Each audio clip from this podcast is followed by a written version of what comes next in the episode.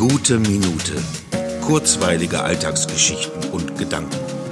Mein Name ist Matthias Hecht und jetzt geht's auch schon los. Jetzt kommt die Zukunft oder aber auch die Vergangenheit. Je nachdem, wer Sie sind. Willkommen in der Zeitmaschine.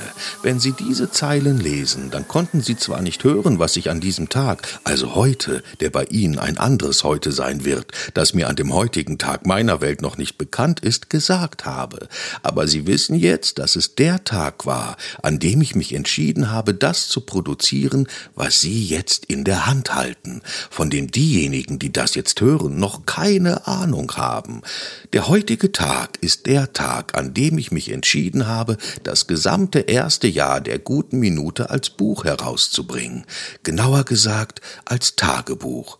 Das war jetzt keine Werbung, sondern dem Anspruch geschuldet, dass die Leser des Tagebuchs natürlich erfahren sollen, wann ich diese Entscheidung getroffen habe. Herzlich willkommen in der Zukunft.